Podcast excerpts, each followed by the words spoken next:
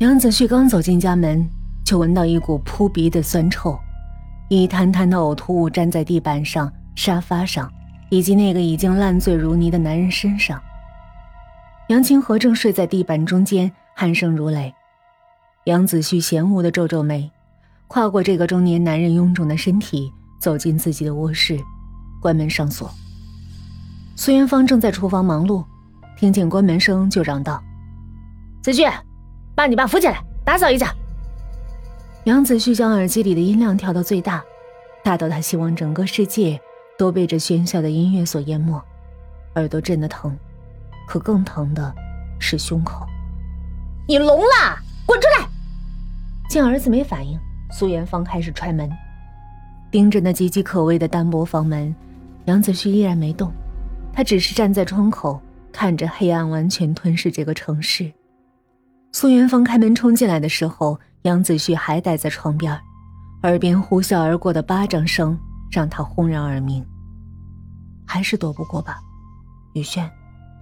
即使老师不动手，还是有人会这样做，自己终究逃不过。在汹涌的拳脚相加里，他耳边又出现了今天下午的那句话：“杨子旭，不能死，不要去死。”他只是狠狠的闭上了眼。杨子旭，那就再活下去试试，再活一下试试。班长吴谦喜欢转学生宇轩，是很多人都知道的事儿，只有一个人不知道，杨子旭。所以，当杨子旭首次撞见宇轩和吴谦并肩走在校园里的时候，并且多次在食堂看到他们俩一起吃饭的时候，他愣住了。课下。他没有像往常一样趴在桌上埋头大睡，而是竖起耳朵假寐。同桌和几个女生总是习惯在课下聚在一起八卦，这次他从他们的对话里听到了雨轩的秘密。可他们的对话时高时低，还不时夹杂各种尖叫与笑声。他烦躁地抬起头，冲着同桌问了一句：“雨轩怎么了？”那几个女生看见这个平日寡言的男生，难得对他们的话题感兴趣。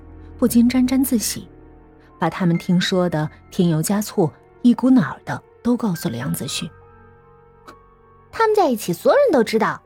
这次班上调位置，还是班长专门去班主任那儿帮他申请的。表面说是帮助新同学要跟他同桌，其实背地里谁不知道啊？那个宇轩看着默默无闻，哟，原来不简单呐！你看他们那股子亲热劲儿。杨子旭顺着他的手指。不自觉地望过去，和自己隔了大半个教室的距离，吴谦正在给宇轩讲题，两个人脸上都有掩饰不住的笑容。原来他们在一起了。杨子旭觉得有些东西突然的变了，他冷笑一声，随即重新趴下，眼泪浸到了衣袖，悄无声息。原来，没人愿意陪自己一起难过的。她是那么明媚的女孩子，本该属于他们那群人的，是自己自欺欺人，以为找到同类，以为惺惺相惜，敌视反抗这个世界，原来一直是自己误会了。杨子旭抓起书包，在老师踏进教室的瞬间冲了出去，只剩老师站在门口，对着无药可救的少年摇头。幸福小区，他第一次主动乘上电梯。电梯只有他一个人。以前他总是爬楼梯，不管是下楼扔垃圾、买东西，还是上学，他都是从九楼步行到一楼。雨轩曾经问他，他没有回答，他不知道该怎么去重提那段屈辱黑暗的童年。每次父母一吵架，就会把他一个人关在衣柜，甚至整晚，他一个人，怎么敲门他们都不应。等他们吵完了、累了、去睡了，都会忘了把他放出来。一个人待在密闭空间里的感觉让他恐惧，想想就害怕。可是现在，杨子旭主动走进了电梯，到顶楼，有十五层，如果爬起来，是不是太漫长了？他已经迫不及待了。什么生活，什么幸福，都是没用的东西。自己努力坚持的后果，就是连自己喜欢的、以为可以并肩作战的那个人，并不属于黑暗，不是他的同类，只是给予他施舍和怜悯，而自己却奉为救命稻草。杨子旭去过顶楼很多次，他知道从哪个位置跳下去会刚好降落到没人的草坪。看吧，连死都想的那么周到，你们怎么能认为我是拖累呢？可是，以后住在这个小区的人，一定不会得安生吧？房子，别想升值了，特别是你们，杨清河、苏元芳，邻居该怎么谈论你们呢？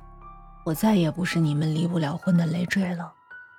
如果你们还没有勇气离婚的话，你们将永远活在地狱，真正的地狱，你们从未体会过的地狱。而宇轩，你一定有着幸福的家庭，快乐的童年。我们俩根本不是一路人。希望您快乐吧。没有我的世界，所有人都是快乐的。随着电梯门的关闭，杨子旭陷在一片银黑色的混沌空间里。快了，要到十五楼了。老早的时候，他怎么就没用这个直截了当去死的方式呢？害怕痛苦吗？原来自己也是懦夫。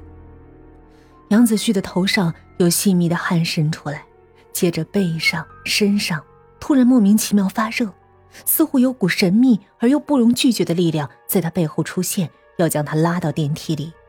突然，电梯墙壁里伸出一只带血的手，把他拖了进去。突然，两声巨响，电梯剧烈的晃了晃，随即就安静了下来。